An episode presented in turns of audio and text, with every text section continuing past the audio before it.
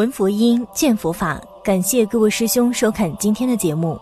有这么一篇咒文，它只有短短几十个字，就算是个老人家多念几遍，都能持得朗朗上口。但是就是这么短的一篇咒文，当你持咒修行时，它却能让你消灾免难，有求必应。它就是白衣大士神咒。白衣大士神咒也被称为随愿陀罗尼，早在唐代以前便已开始广泛流传。并且在大藏经中的法院珠林第六十卷咒术篇的第六十八篇咒术部里，也有此咒文相应的记载。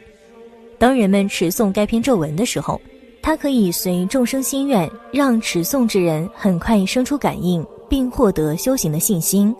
从古至今，但凡怀着至诚之心的持诵白衣大士神咒的人，无不是所求皆应，有愿必从。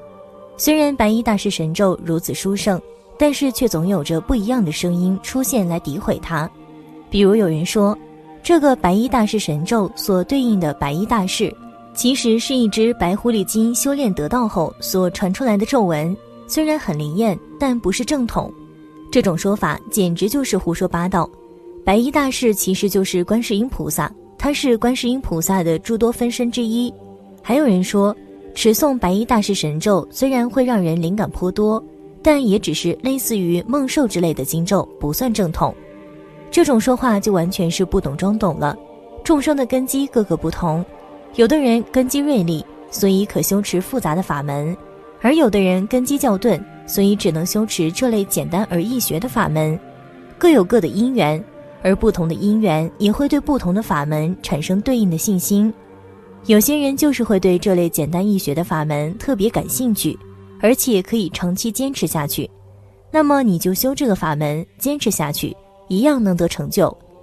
而有些人就是会对一些很深入的法门特别有信心，可以坚持下去，那么你就修这个深入的困难一些的法门，坚持下去，也同样能得成就。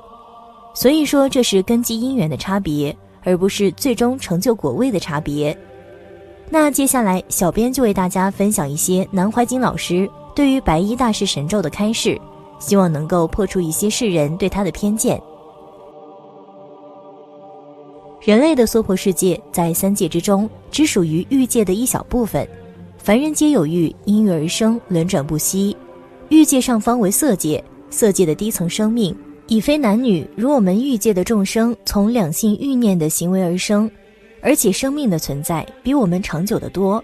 何况色界的中上层次。色界最高的这一层天叫有顶天。拿现在天文学观点来比方，应属离开我们这个银河系统很远很远的另一个银河系统所在。有顶天的天主名大自在天。易经论有两种说法：一说他名大自在天，是实地菩萨化生；另一说则认为即是观世音菩萨化生。大自在天天主全身衣着纯白，头戴白色的天王盔铠，因此。不论显教密教的大自在天会像，皆现非常纯洁的白衣身。依此之故，我们这个世界的观音塑像画像，也有着全身白衣者，称为白衣观者。若有所求，非常灵验。白衣观者，同时也是大自在天天主。观世音菩萨不但遍满十方世界，永恒存在，过去、现在、未来一切结束，而且还以其大慈大悲、不可思议的行愿。永不休止的在为所有轮回中的苦恼众生救苦救难，无一缺漏。他可以说是整个宇宙间最大的盲人，寻声救苦，任何生命呼唤他，他必随缘复感，有求必应。只要你诚诚恳恳，毫不怀疑，依观音菩萨的教法而修，世上没有任何事情不会成就的。有几个朋友的长辈晚上吃饭，跟儿女还在谈笑。自己一边讲，我累了，就这么一靠走了。我的母亲一百岁走的。过年晚上吃饭，子孙满堂坐在一起，还吃了两碗干饭，然后说我去睡了。第二天正月初一早晨，我的太太发现他走了，最好是这样，没有病走了。今天我很坦然的把秘密都告诉大家了。譬如中国人很流行的一个咒语，就是观世音菩萨传出来的白衣大士神咒，大家现在大概都不留意。像我的母亲活一百岁，她一辈子念这个咒。我十九岁离开她，后来就没有见过面。我对她很歉然，但是她很放心，她知道我在外面做些什么。在这个大风浪变乱当中，她一切非常放心。她悄悄告诉孩子们，我在外面干什么，她都清楚。后来她一百岁了，临终以前告诉一个孙子，他说：“你不知道的，我夜里睡觉，梦中有个很威严的天人，有胡子，他会告诉我儿子在外面做什么，所以我很清楚，一点都不怕。你看，抗战八年都没有消息啊，我们那边也沦陷了，不能通信，不知道生死存亡。后来国内变化，我到台湾，三十六年彼此也没有通信，但他很放心，因为他念白衣神咒。”这个秘密是我的孩子告诉我的。我母亲原来不认识字的，她学白衣神咒的时候还问我这个字怎么读。我小的时候读书认的字，我就告诉他这样这样。我母亲念这个白衣神咒，白衣咒是中国很流行的，经常看到观世音菩萨现女身站在大海上，代表苦海上面穿个白衣服，非常庄严漂亮，救一切人。这个咒语很奇怪，一半有意语，有意义的。一半无意语。观世音菩萨普门品里讲：因以何身得度者，即现何身而为说法。佛菩萨就化身千万，告诉你很多的无异语，让你去修，引导你。这就是教育的方法，它不是骗人哦。你修到开悟了，就懂得那个无异语的意义了。那是在没有道理的话里头有最高的道理。这就是密咒秘诀，叫你念个咒子传给你，很高兴哦。拼命修，因为无意语嘛，越不懂越摸不清楚的，反而越重视。千万要注意，念佛也好，念咒子也好，有意语也好，无意语也好，这些秘密都给大家讲了。我几十年辛苦的秘密都告诉你了。还有，世界上有两个东西，一个自立，一个他立。学佛学禅宗是自立，靠自己的心理意志解脱出来，站起来；信仰宗教是他立，靠信心，一切理由都不问。佛教也是，有时候人对自己没有信心，求一个佛、一个菩萨的他力帮忙，所以念准提咒、念阿弥陀佛、念大悲咒都是靠他力。密宗到最后也是自立，先从他力咒语把你带进门，最后靠自力解脱，大彻大悟成佛。所以真正到了最高处，最后都是自他不二，并不矛盾的。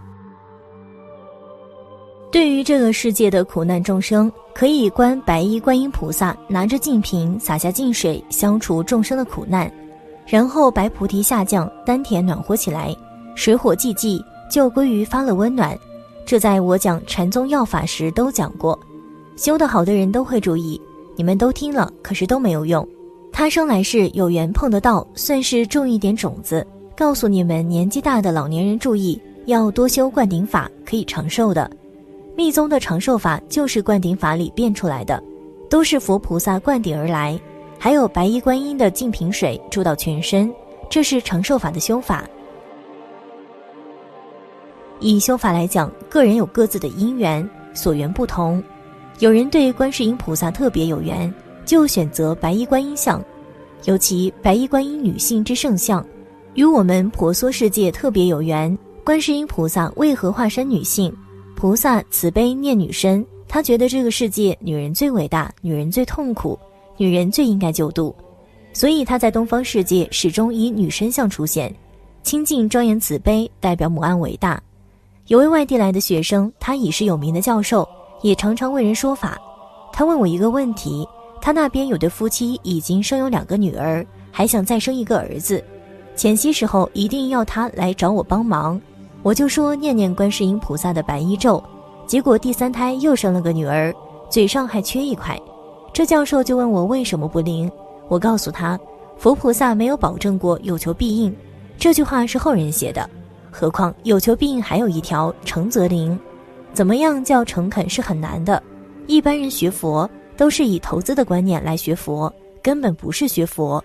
灵不灵还是要配合善行。至于嘴唇畸形。你要去问一问那夫妻，在怀孕前和怀孕期是否吃了不对的药物，这是很有可能的。行为要自己负责的，全靠佛菩萨，而自己心行不配合是绝对不会灵的。所以当菩萨也真难，这个来求愿，那个也来求愿，一不合愿就变成愿了。你要想菩萨保佑，你要先保佑自己。怎么保佑自己呢？行一切善法，那么自助就天助了。佛菩萨与你中间的电线电波就接得上了，你一天到晚去做坏事，然后说佛菩萨保佑我，你自己也知道那是不可能的。自天佑之，吉无不利。自佑自己保佑自己，唯有这样才能得到他利。自天佑之这个天，就代表他力给你的感应，来自他力的一切就叫感应。